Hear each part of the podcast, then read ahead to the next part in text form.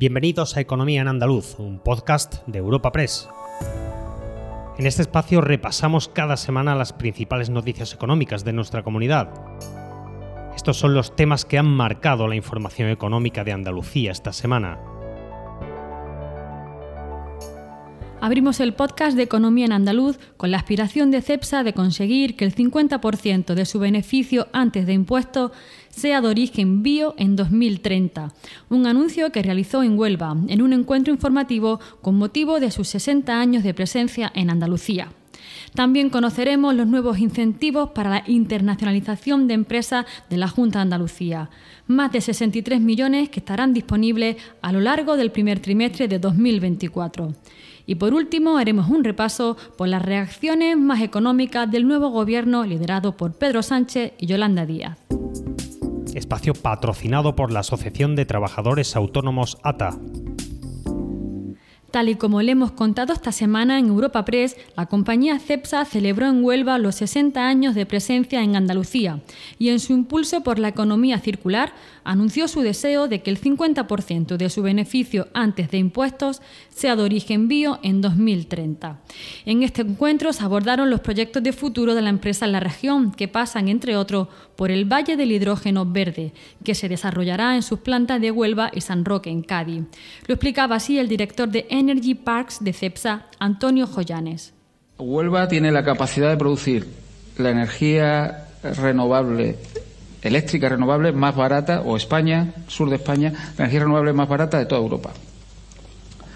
Además, tiene un, ecosistema extraordinario para desarrollar el hidrógeno. El hidrógeno no solamente es cuestión de producir electricidad barata, eh, porque si fuera solamente eso, pues una empresa se va a Marruecos, monta paneles solares en el, en, el desierto del Sáhara o, eh, tira un cable eh, y, producimos electricidad donde queramos, eh, hidrógeno donde queramos. También necesitamos un contexto industrial, un conocimiento y una capacidad de optimizar ese hidrógeno para hacerlo competitivo. Y para eso necesitamos polos químicos como el de Huelva, o el de San Roque, o el campo de Gibraltar, con conocimiento en la gestión del hidrógeno, con conocimiento para optimizar la producción del hidrógeno. Y siguiendo en el ámbito empresarial, el Gobierno andaluz ha anunciado nuevos incentivos para apoyar la salida al exterior de las empresas. Se trata de 63 millones y medio que estarán disponibles a partir del primer trimestre del próximo año. Este montante se destinará a sufragar la presencia de las empresas andaluzas en ferias internacionales en expositores agrupados, así como los viajes comerciales. También se contemplan los servicios de consultoría especializada en el ámbito internacional. Carolina España realizó este anuncio en la inauguración de Andalucía Trade Global, que se ha celebrado en el Palacio de Exposición y Congresos de Sevilla esta semana.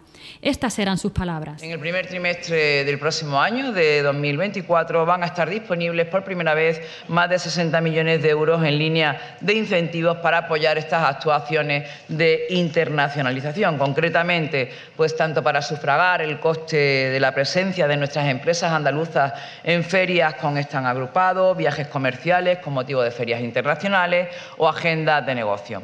Tenemos que tener que contar con un sector de comercio internacional que sea potente, por eso tenemos que ayudarlos a crecer, a expandirse. Esto es imprescindible para Andalucía. En Andalucía una cuarta parte ya de nuestro PIB y por la labor que realiza la Junta de Andalucía con la parte empresarial, en concreto por su trabajo de cara a los autónomos, el presidente de la Junta recogió el premio a la iniciativa institucional otorgado por la Asociación de Trabajadores Autónomos ATA. En este acto, en Madrid, Juanma Moreno destacó el papel clave que juegan los autónomos en la creación de empleo y su contribución para poder tener una economía más ágil, más competitiva y que genere mayor futuro y prosperidad. Lo escuchamos. Necesitamos los trabajadores autónomos. Yo vengo de familia de trabajadores autónomos, todos, eh, mi padre y mi madre se han dedicado casi 40 años a, ser trabajadores autónomos. Sé, y además en esos momentos, ¿no? de cada los 80, de los 90, sé lo complejo, lo difícil, lo sacrificado que es a sacar adelante cualquier proyecto pequeñito empresarial para generarte tu propio empleo. Pero sé también que necesitamos precisamente a todos y cada uno de ustedes si queremos tener una economía competitiva, una economía ágil, una economía que genere prosperidad y futuro, que es algo que nos interesa a todos, futuro para nuestro país. Por eso desde Andalucía hemos hecho algo que parece sencillo, pero que parece que para otros no es tan sencillo, que es simplemente serenidad. sensatez, sentido institucional. ¿Y eso qué significa? Significa que hagamos las cosas gobernando para todos, sin construir muros entre unos u otros. Cuanto más fuerte es una sociedad, Cambiamos de asunto y nos centramos en el nuevo gobierno liderado por Pedro Sánchez. 22 ministerios repartidos entre el PSOE y Sumar, una cifra que los autónomos han considerado una barbaridad, aunque esperan que sirva para atender los verdaderos problemas que tienen los ciudadanos. Estas eran las críticas del presidente de ATA Andalucía, Rafael Amor. Bueno, lo importante es que después de tanto tiempo, pues España pueda tener un gobierno. Por ejemplo, por poner un ejemplo, ahora vamos a comparecer en, los presupuestos para hacer una valoración de nuestra comunidad y no sabemos a ciencia cierta las transferencias que puedan llegar por parte del Estado español. A partir de ahí, eh, vemos que un gobierno con prácticamente 22, 22 eh, ministerios, ¿no? A nosotros nos parece una barbaridad, pero esperemos que el número que tenga pues sea para atender los verdaderos problemas que tienen los ciudadanos y no otras cuestiones. Por su parte, el sindicato UGT ha valorado la formación de un gobierno progresista a nivel nacional, aunque se ha quejado de la mínima presencia de ministros andaluces. No obstante, ha destacado el reconocimiento que se hace a María Jesús Montero, al considerarla vicepresidenta cuarta del Gobierno. También ha valorado la continuidad de Luis Planas al frente de Agricultura por su trayectoria en gestión política en estos asuntos y ha recordado que en esta misma cartera fue consejero andaluz. Rafael Gelo, secretario de Institucional de UGT Andalucía. Es verdad que una mayor cuota de ministras y ministros andaluces no es directamente proporcional a una mejor defensa de los intereses de nuestra comunidad, pero una mayor presencia de políticos de nuestra tierra sí significa que los intereses que se defienden en los consejos de ministros sí estarían más presentes Andalucía. Desde esta Andalucía consideramos un acierto el mayor reconocimiento que se hace a la ministra de Hacienda y Administraciones Públicas, María Jesús Montero, al considerarla como vicepresidenta cuarta del Gobierno. Ella conoce bien los servicios públicos y siempre los ha defendido en los cargos que, ha ostentado, tanto en el Gobierno andaluz como, en el central. Y ha sido importante en las negociaciones para alcanzar los acuerdos que han permitido la investidura del presidente Pedro Sánchez y ahora lo será para elaborar y negociar los presupuestos generales del Estado y en concreto sobre la continuidad de Luis Planas al frente del Ministerio de Agricultura, las organizaciones agrarias han expresado opiniones dispares. Mientras UPA se ha mostrado a favor por su amplia experiencia en el sector, Asaja lo rechaza y lo considera una mala noticia, y COA llama a repensar el modelo productivo agrario. Hacemos un repaso por sus opiniones en las voces de Cristóbal Cano, de UPA, Rafael Serra, de Asaja Andalucía y Miguel López, de COA. Un ministro con amplia experiencia del sector, no en vano, ostenta la titularidad desde el primer gobierno de Pedro Sánchez, desde 2018, y en esta nueva legislatura progresista que se abre son muchos los retos que tenemos que afrontar. Sin duda la permanencia del ministro Planas al frente de Agricultura no es una buena noticia para Andalucía.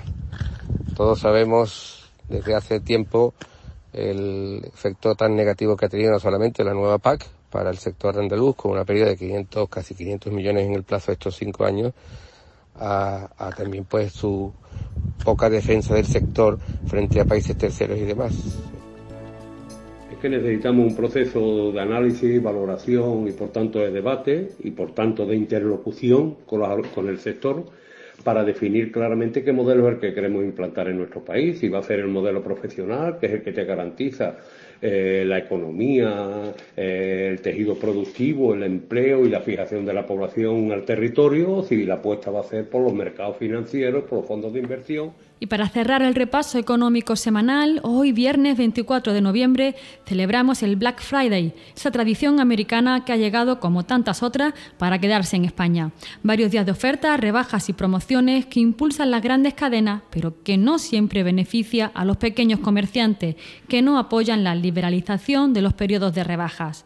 Les habla Ana Marchal, redactora de Economía en Europa Press Andalucía, y escuchamos sobre este asunto a Rafael Badós, presidente de Comercio Andalucía. El Black Friday se ha convertido eh, en, el, pistoletazo de salida de la, campaña de Navidad, una campaña de Navidad que, como bien sabéis, es la, principal campaña de, ventas del comercio de cercanía andaluz y por tanto, bueno, pues estamos expectantes en ver cómo se, se desarrolla esta campaña ya que los últimos meses bueno, pues han sido bastante regulares.